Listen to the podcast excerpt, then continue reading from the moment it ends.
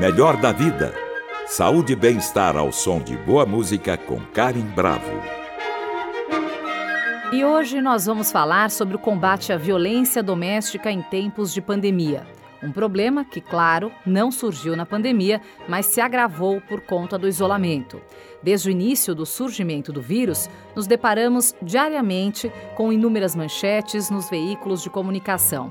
E eu separei algumas para vocês terem ideia da dimensão dessa triste e preocupante realidade. Então vamos lá.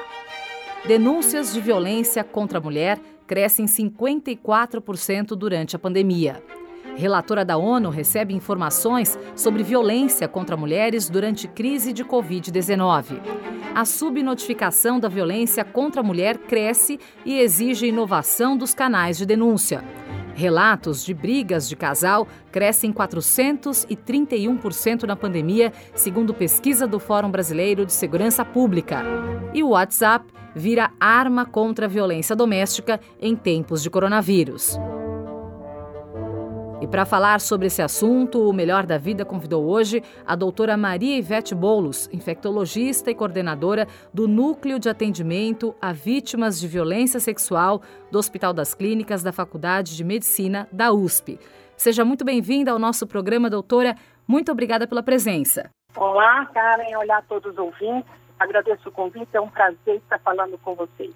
Prazer é todo nosso, viu, doutora? Então, para nós começarmos, é, eu queria deixar claro que a pandemia não é a causa da violência contra a mulher, apenas constatou-se né, um aumento no número de casos. E eu gostaria de iniciar o nosso papo explicando quais as possíveis razões desse aumento. Por que, que evidenciou-se esse crescimento, doutora? É, é importante a gente lembrar que nesse período de pandemia, certo, a gente está lidando com dois tipos certo, de epidemias, a do coronavírus, o Covid-19, e a epidemia silenciosa que sempre existiu, que é da violência contra a mulher. Então, é interessante saber que houve um aumento do número de casos de violência, tanto aquelas mulheres que já sofriam violência pré-existentes, porque foi agravada pelo maior tempo de convivência com o seu agressor, num caso, o seu parceiro íntimo, né? Como também casos novos desencadeados pela convivência prolongada dessas pessoas que não já estavam indo bem nas suas relações afetivas e com o confinamento as dificuldades enfrentadas é, fizeram vir à tona certo brigas e entrar no ciclo da violência doméstica. Então, muitas dificuldades em relação não só do isolamento social, do apoio da família, do amigo, da saída das mulheres ainda para levar os filhos na escola, para o seu próprio trabalho, para fazer compras, então elas estão sempre é, convivendo face a face com o agressor. E é interessante a gente lembrar também que esses casos, embora tenham uma referência estrondosa mundial, não só na China, nos países europeus e no Brasil, a gente tem que lembrar ainda da subnotificação desses casos, porque muitas mulheres nem denunciaram porque não podem fazer a denúncia na presença do agressor. E lembrar que o vírus não ocasiona, como você já falou, a violência, né? Então, são situações já previamente vivenciadas que estão facilitadas por esse tempo maior de convivência e pelas questões sociais graves, como perda de emprego, né? muitas situações, um consumo maior de álcool, às vezes, das pessoas e que deixam essa maior vulnerabilidade. Tá. Queria te perguntar, doutora, quais os relatos mais comuns ouvidos pela senhora? Olha, os, eu, eu, eu gostaria de lembrar que eu trabalho no cotidiano com a violência sexual, certo? É uhum. É claro que existe a intersecção da violência sexual quando acontece dentro do casamento, que muitas pessoas nem reconhecem que existe o estupro dentro do casamento, né? Então, é, essas, é, muitas mulheres sofrem agressão sexual durante sua vida inteira, são silenciadas, um, grande número pelo seu parceiro íntimo, e às vezes precisa um, um pico maior, precisa acontecer uma situação talvez mais grave para que ela procure o serviço. Então, esses relatos, eles, eles, eles são relatos muito é, é, graves, assim. Às vezes as mulheres nem reconhecem o quanto já sofreram antes. Elas vieram para nós para relatar o último, como se fosse o primeiro. Então elas falam, às vezes, quando a gente pergunta, já teve relação sexual sem você querer, sem seu consentimento, já, né, doutora, mas é meu marido, é aquela velha situação. E no momento em que acontece um episódio maior de ameaça ou de uma agressão, é, uma agressão física ou uma agressão moral mais grave, que faça com que elas reconheçam, elas acordem para o reconhecimento da violência, então elas procuram ajuda. Ah, então elas te procuram mais numa fase mais crítica mesmo dessa, dessa violência, certo? Exatamente. A maioria das pessoas que procuram, existem os casos agudos, que sejam de agressores de dentro de casa, parceiro íntimo, agressores desconhecidos de rua, também existem os casos agudos, mas a grande maioria é com agressor conhecido, que foi o seu ex-parceiro ou parceiro atual, né? São pessoas conhecidas. E essas pessoas, e isso é uma, são atitudes, são manifestações de expressão de poder. Né? A gente sabe que a violência está atrelada à questão de gênero dentro da sociedade, dentro da sociedade é, patriarcal, sexista. Então, essas mulheres vão ser é uma manifestação muito forte certo? de poder do homem, né? e que ele consegue, como submissão da mulher, agredir a sua dignidade sexual. Agora, essa violência, doutor, ela passa do marido para a esposa, de repente, esse agressor, que é o marido, ele acaba violentando sexualmente outras pessoas da família, filhos, filhas, enteadas? Quando é do parceiro íntimo, geralmente ele é, é, é, é do parceiro íntimo com a mulher. Né? Muitas vezes os filhos ou outros outros, outros parentes que possam morar no mesmo domicílio podem ser poupados. Mas a gente tem os outros agressores, que são os agressores familiares importantes, são os agressores geralmente de crianças, de meninas, certo? e de meninos também, e que são pessoas da família e que são reconhecidas da família como pessoas simpáticas, bondosas, é, de confiança. Então, existe, certo? E essas pessoas abusam desse vínculo de confiança da família e, e, e agridem sexualmente em, em silêncio, certo? Numa manifestação muito silenciosa as crianças da família. Doutora, eu queria te perguntar, esse tipo de violência tem sido comum em todas as classes sociais? Sim, sim, a gente tem uma a, a gente tem uma, uma fala que é, que é típica que a violência não tem fronteiras socioeconômicos culturais a violência ela pode comprometer todas as classes sociais. Só que a gente tem que lembrar que aquelas pessoas que convivem em situações de, de graves, né, de problemas sociais, de agravos sociais e, e, dificuldades econômicas, elas se tornam mais vulneráveis, muito mais vulneráveis em relação às outras. Agora, quem relata mais, doutora, são as pessoas com poder aquisitivo melhor ou pior? O melhor é mais silenciado porque eles, eles não vão para os serviços públicos, eles não querem ser reconhecidos como uma família que teve um agressor. Eles chamam médicos particulares para tomar condutas, e às vezes o agressor, que é o familiar, o familiar é, é encaminhado para a fazenda, manda, manda isolar na casa do interior, entendeu? Onde ele uhum. vai continuar sendo o mesmo agressor. Sim. Mas é, é, é bem menos a notificação em classes altas. A gente sabe que acontece Sim. Certo? Mas eles têm outra maneira de procurar ajuda. Eles são mais silen eh, silenciosos em relação a isso. E como que as famílias, doutora, dessas mulheres agredidas costumam reagir? Eu digo assim, é, a tia, né, ou a avó, as pessoas que estão, que vivem fora da casa onde acontece essa violência, é, como que elas costumam ajudar ou reagir? Ou até mesmo, por exemplo, os filhos que veem a mãe sendo violentada e, e resolvem denunciar, como é que eles costumam reagir é, quando procuram vocês? Olha, na grande maioria das vezes é assim quando são jovens, quando são crianças, muitas vezes são desacreditadas, certo? As uhum. crianças são consideradas com histórias fantasiosas, são desacreditadas, porque o agressor que está dentro da família é um agressor que ele, ele raramente ele deixa trauma físico, ele deixa raramente ele deixa marcas físicas.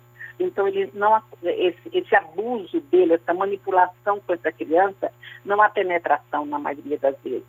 Ele manipula essa criança sexualmente sem marcas, porque se essa criança falar a história e for passar por um médico que não vai ter evidência física, isso a gente chama da invisibilidade da violência.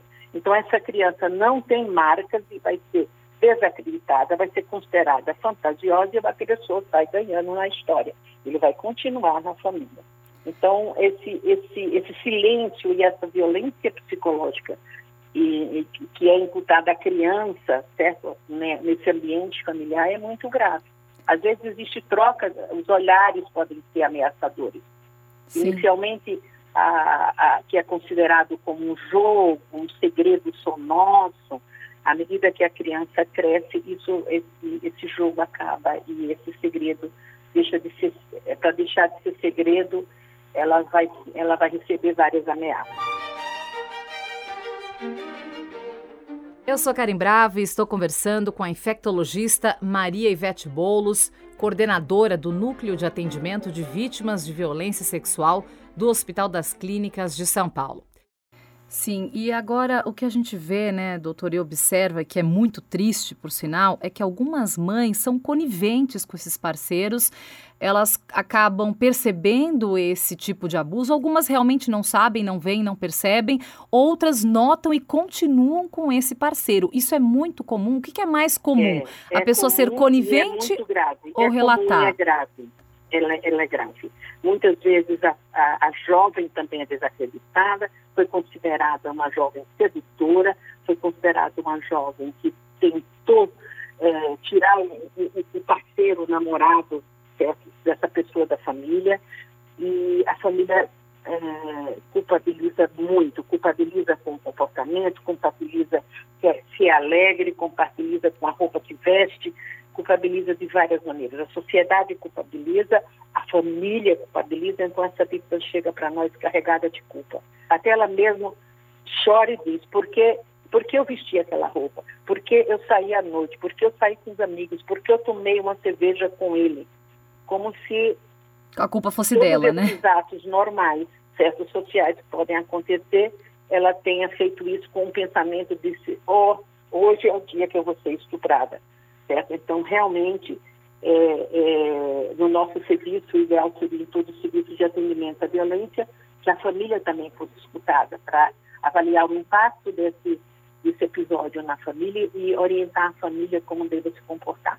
Senão a gente faz o trabalho, além médico, clínico, o apoio psicossocial, e se a família não, não, não saber como, como se comportar, a gente dá um passo para frente e quando ela chega em casa há um recuo incrível de todos os recursos que nós já conseguimos para ela de melhora psicológica. Nossa, é triste realmente. Agora voltando um pouquinho, doutora, para eh, relacionando nessa né, violência com o momento que a gente está vivendo de pandemia, eu queria te perguntar se o número de feminicídio também aumentou desde o início da pandemia ou somente os casos de agressão. Não, o feminicídio também aumentou. E é interessante porque aqui no Brasil saiu notícias como aumento de mortes de mulheres em ambiente de casa. Como se, como se o feminicídio tivesse acontecido um acidente doméstico. Ela morreu porque levou um choque elétrico. Ela morreu porque teve uma queda e bateu a cabeça na escadaria. Nada disso. Ela, ela foi assassinada. É um feminicídio. Ela morreu pelo fato de ser mulher. Então, é, o reconhecimento do feminicídio ainda, né, embora já, já tem a lei do feminicídio que é reconhecido com, a morte da mulher pelo fato dela, dela ser mulher, mas ainda é pouco reconhecido e a gente sabe que nesse período também certo, tem, está acontecendo um aumento do feminicídio. Ah, que tri... É pouco divulgado também, né? E, e eu Sim. acho que as pessoas deveriam fazer mais, as autoridades deveriam olhar mais de perto para isso. É que nesse momento, com toda essa crise na saúde que a gente está vivendo, isso acaba ficando um pouco de lado. Eu queria te perguntar, doutora, se a violência contra a mulher ela só cresceu aqui no Brasil ou em outros países do mundo também? Ela cresceu no mundo inteiro. A China reportou um momento estrondoso certo? Uhum. No, no, no, caso de violência doméstica. Os países europeus, Espanha, Itália, o Reino Unido, certo? O Cana Estados Unidos e Canadá também aumentaram, quer dizer, foi uma coisa no mundo inteiro, na América Latina, na Argentina e aqui no Brasil. E é interessante que aqui no Brasil, um grande número de estados, tanto Paraná, o Ceará, Pernambuco, estados do Nordeste, como Ceará e Pernambuco, e o Rio de Janeiro e São Paulo. No Rio de Janeiro já foi muito, no início logo do isolamento, já foi notado um aumento de 50% das denúncias de violência doméstica. É, e, a, no, e é interessante a gente lembrar das maneiras que as pessoas tendem a, a, a, própria população ou os serviços mais simples até. É muito interessante que em Pernambuco sai um carro de som, do jeito que sai o carro de som em outros locais dizendo não andem nas ruas, desocupem as praias, né? O idoso deve ficar em casa, as pessoas têm que ficar em casa. Tem um carro de som em, em, em, em, Recife, em Pernambuco, que sai na rua nos bairros mais pobres, que são os mais comprometidos da violência doméstica lá, mapeados por ele, dizendo mulheres, certo? Não precisa ficar em silêncio, mulheres que estão em casa, todo mundo fica em casa, mas você, mulher, está em casa, mas não precisa ficar em silêncio. Você fica em casa, mas você tem que, que falar da violência que você está sofrendo. Então, faça um carro de som para um alerta da violência doméstica. Nossa, é triste, é absurdo isso, né, doutora? É, outra coisa que eu queria é, comentar aqui com a senhora, eu li relatos de mulheres é, que falaram que pela primeira vez foram violentadas, que não eram homens, não tinham, nunca tinham sido violentadas por esses parceiros e passaram a ser. Você acha que as pressões econômicas e sociais e o medo também podem estimular essa onda de violência doméstica? Sim, é claro. Como a gente falou, certo, uma, uma maior permanência do contato com essas pessoas, certo? Pode facilitar a ocorrência, o medo das pessoas, o medo de ter a doença, o medo de perder o emprego, Então, são situações de estresse que podem deixar as pessoas né, a sofrer, a demonstrar e a sofrer mais violência. Mas lembrar o seguinte, nenhuma dessas situações, nem confinamento, nem estresse, não legitima as agressões não se justificam. Então, a agressão nunca é justificada, por mais confinamento, por mais medo que tenha, a agressão à mulher nunca é justificada. Sim, com certeza.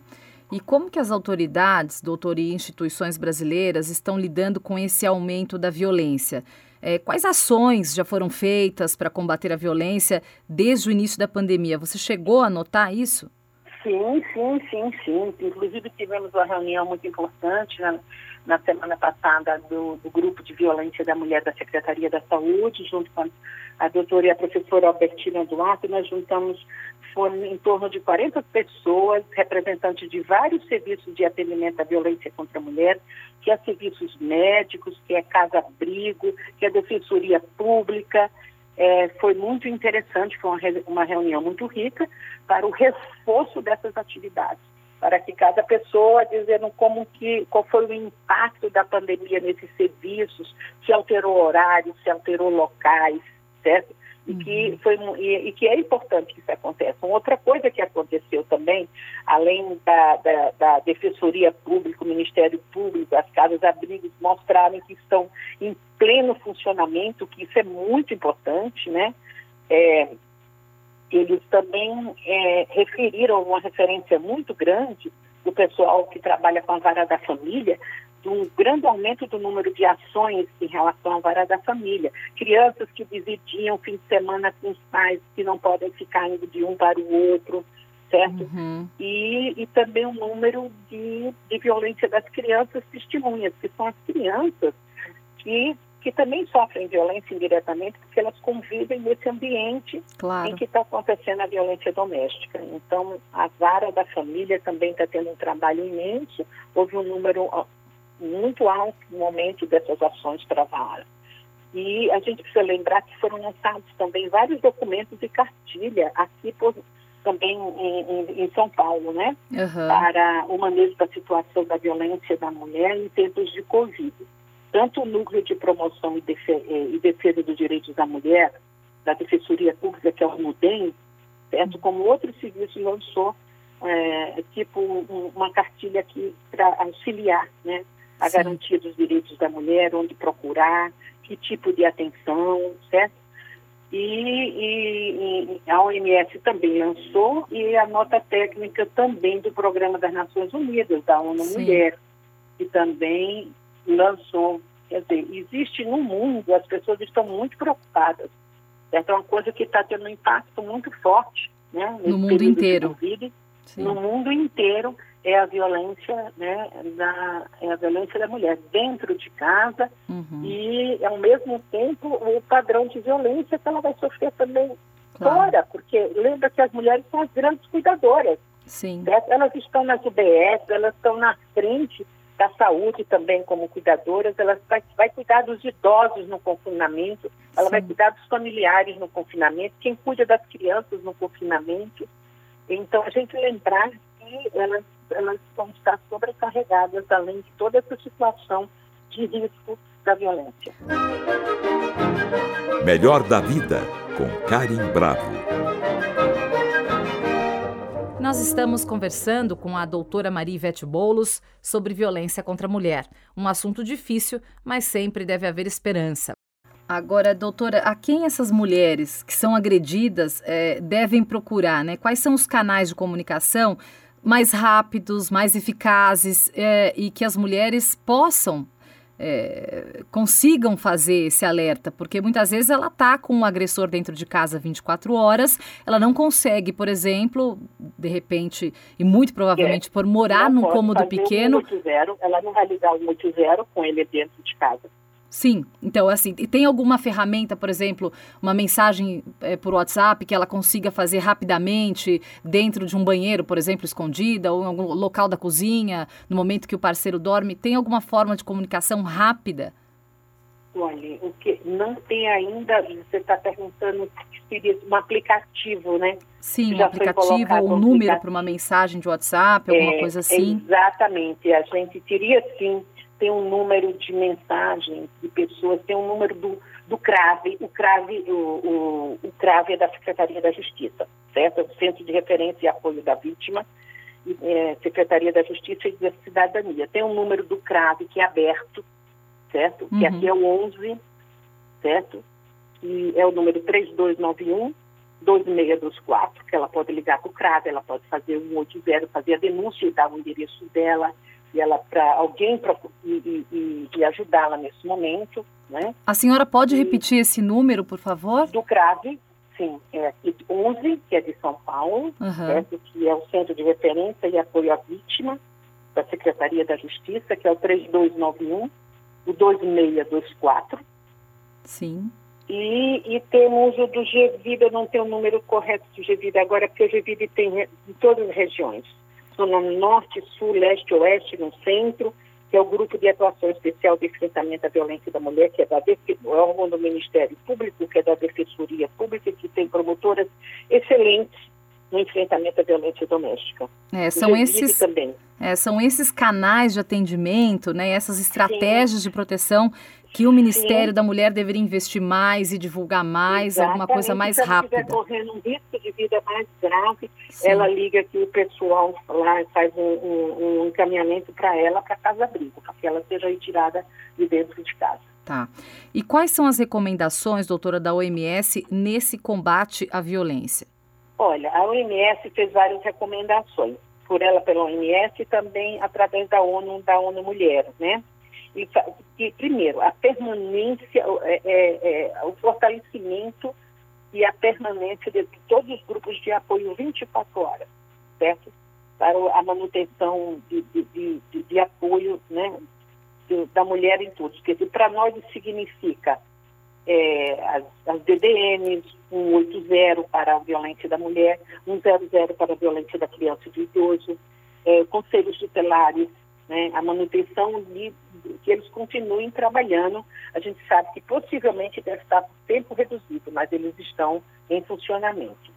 Tá. Dizer, a garantia do funcionamento desses serviços é essenciais para a mulher.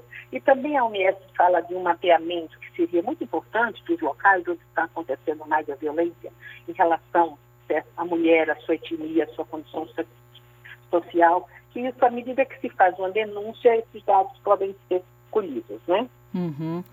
E uma das recomendações, né, doutora do OMS, que nós vimos, foi reduzir o consumo de álcool. O álcool pode mesmo, né, estimular o homem que já é agressor e torná-lo é. ainda mais violento.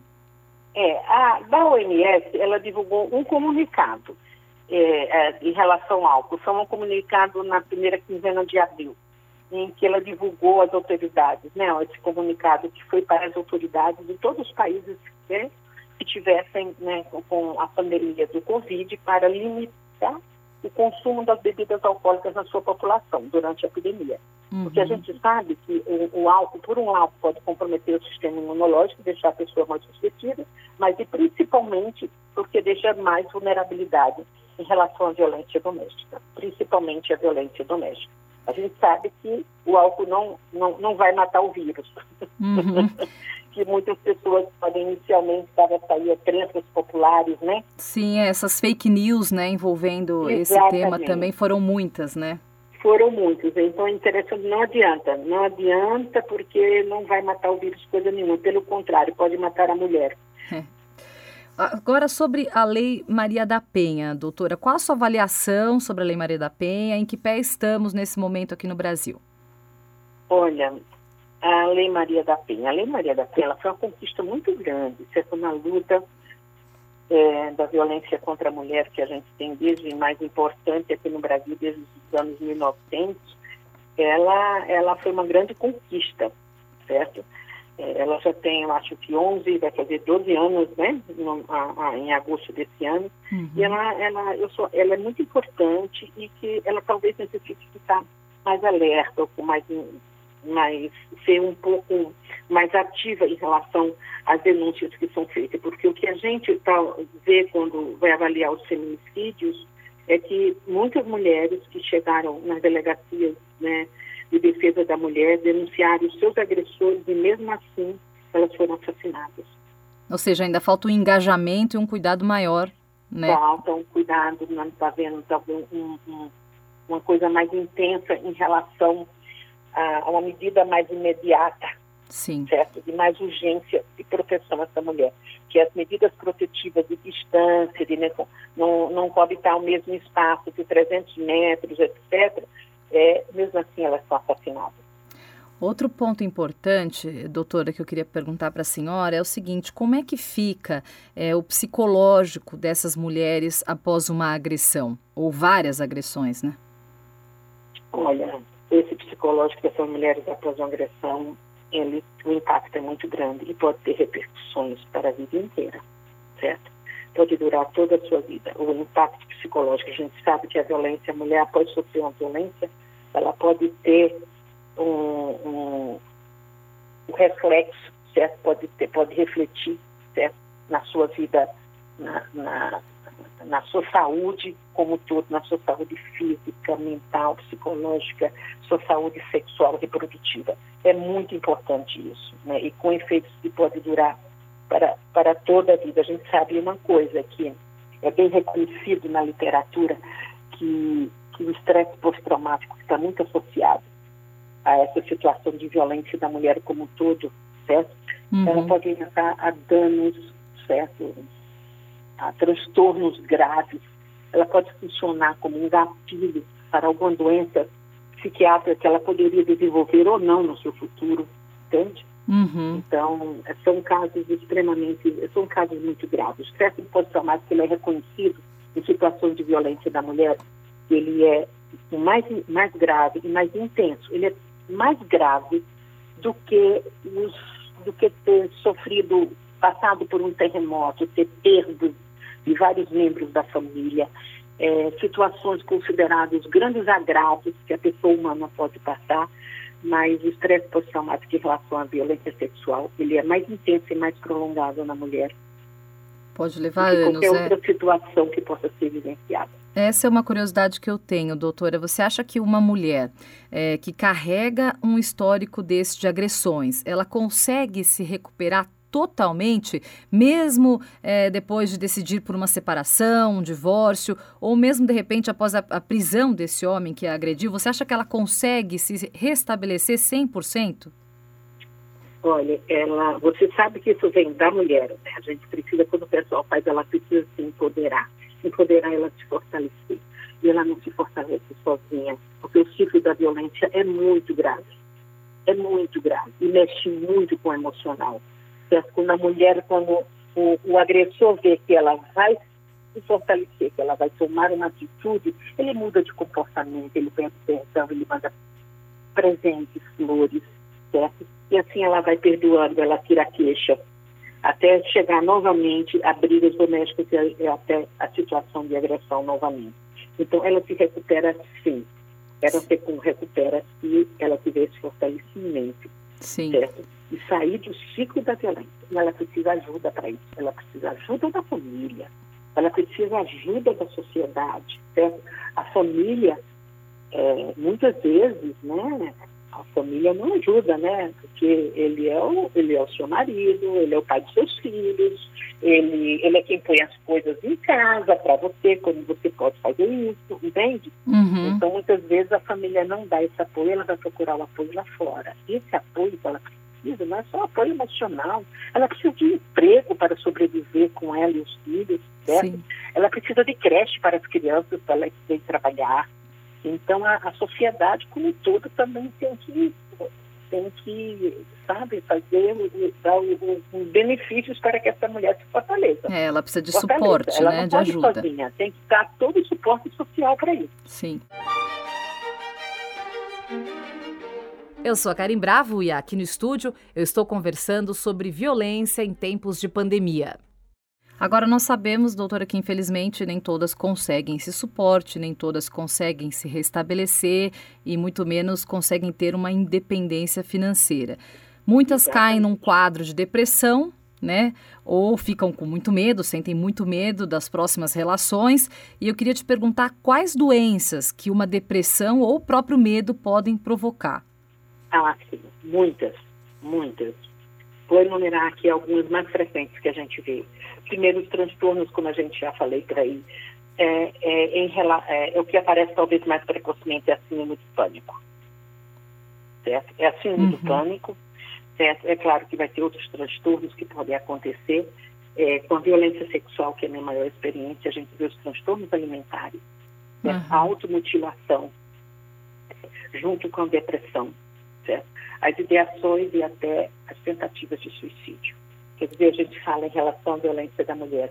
O que devemos evitar de mais importante na violência doméstica é que essa mulher não, não aconteça o feminicídio. E na violência sexual, que ela não vá para o suicídio. Tá? Sim. Na violência de casa, que ela não seja morta pelo seu agressor, pela pessoa que ela escolheu viver né, junto. Uhum. É o feminicídio e que na violência sexual, que as ideações suicidas, a tentativa de suicídio, certo, não aconteçam. Sim. E aí agora, doutora, para a gente encerrar essa entrevista com algo positivo, que é o que o Melhor da Vida sempre tenta fazer aqui, né? Encerrar com claro, soluções, claro. com coisas boas. Eu gostaria que a senhora relatasse algum caso de sucesso, ou casos de sucesso, alguma história que terminou com um final feliz, tanto para ajudar essas mulheres que estão sendo violentadas, essas outras que já deixaram de ser, mas que ainda enfrentam uma depressão ou alguma doença, e, e para as mulheres que conseguiram sair dessa e que estão tocando a vida, para a gente ter, mostrar mais ânimo e mostrar que existe uma saída para esse tipo de violência. Sim, sim. O nosso ambulatório é um ambulatório didático, então é, fazemos com os residentes e a gente tem uma discussão muito ampla em relação ao tema. E eu sempre falo o seguinte para eles, que é interessante eles verem os, os casos quando chegam novos, que chegam aquelas pessoas transtornadas, chorosas, humilhadas, né? Elas chegam é, constrangidas, envergonhadas, e é, muitas vezes contando das suas ameaças, dos seus medos, e muitas vezes não falam nada, não têm condição de falar, só choram. Então, no início, como é difícil que eles falam, meu Deus, como é difícil atender certa vítima de violência. Esse acolhimento é muito importante para que a gente faça, para que a gente já tenha um, um vínculo, certo? Uhum. Um vínculo de confiança com essa pessoa. E é interessante porque eles têm que observar o começo, o meio e o fim do atendimento, da evolução do caso. Então, quando eles observam, tem um primeiro caso novo que ficam tão chocados, em seguida, quando a gente chama o próximo paciente, já é um paciente que está na metade do segmento, já mostra a recuperação da sua autoestima, certo? Já tem hum, hum, vontade de conversar, abraça a gente, uhum. é a uhum. mulher que já vem mais arrumada, certo? Se cuida um pouco mais. Então a gente vê que com isso ela tem uma melhora da autoestima, né? É a criança que conversa e brinca conosco, e, e, quando na ocasião da alta, que é prazeroso para a gente, que essas pessoas abraçam, falam como foi importante, e a mudança que aconteceu na vida dela. E muitas vezes as pessoas procuram a gente esse é o lado mais prazeroso que eu digo, porque é preciso é, esse olhar né, de sensibilidade para atender as, casos de violência e muitas vezes os pacientes, os pacientes que recebem alta e que voltam meses depois para procurar a gente. Não tive saudade de vir dar um abraço. Uma veio deixar o convite de casamento, outra veio dizer que já voltou para a faculdade, que vai fazer é, de novo vestibular, que vai prestar vestibular, porque quer voltar para a sua vida perto escolar. Olha, é interessante ver isso. Tivemos até uma adolescente muito interessante, que era muito quieta, cabeça baixa, chorava, nem olhava para a gente. Com o passar do tempo, ele foi se modificando e ele sempre vinha com um livro do Harry Potter embaixo do braço. e eu dizia assim: Você não acabou de ler esse livro tão volumoso? Eu também estou lendo. Eu, mas todo livro tem alguém que morre no fim. Aí ele disse: ah, Eu já estou já tô lendo. Eu digo, mas não me diga quem é, porque eu ainda vou ler esse que eu não li. E depois que ele recebeu alta, depois de uns dois meses, ele voltou para me dar um abraço e dizer, eu vim dizer para a senhora que quem morre é fulano no fim do, livro. Que legal, eu imagino quanto é gratificante para vocês que fazem esse é trabalho.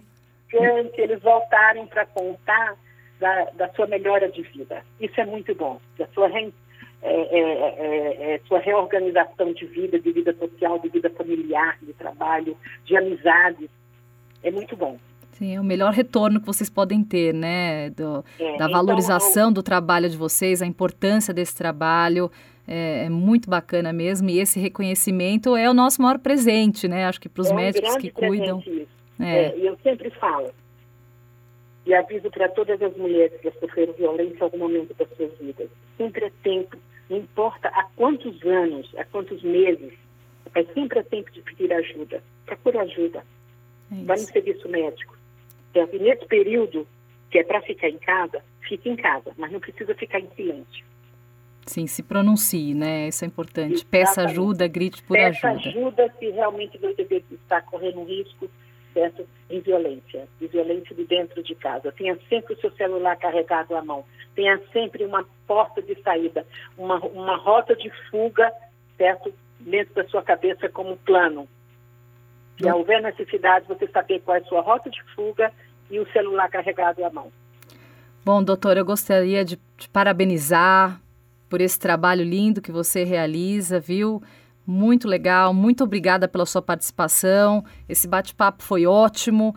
Foi muito proveitoso e esclarecedor para todas as pessoas que sofrem ou não, mas para conhecerem um pouquinho desse, infelizmente, é, de um problema que existe e é muito presente não só no Brasil, mas no mundo inteiro. Muito obrigada pela sua participação, tá bom, doutora? Eu que agradeço, eu que agradeço, cara. Nós conversamos com a doutora Marivete Boulos, infectologista e coordenadora do Núcleo de Atendimento às Vítimas de Violência Sexual do Hospital das Clínicas da Faculdade de Medicina da USP. Muito obrigada pela presença, doutora, e até a próxima. Até a próxima.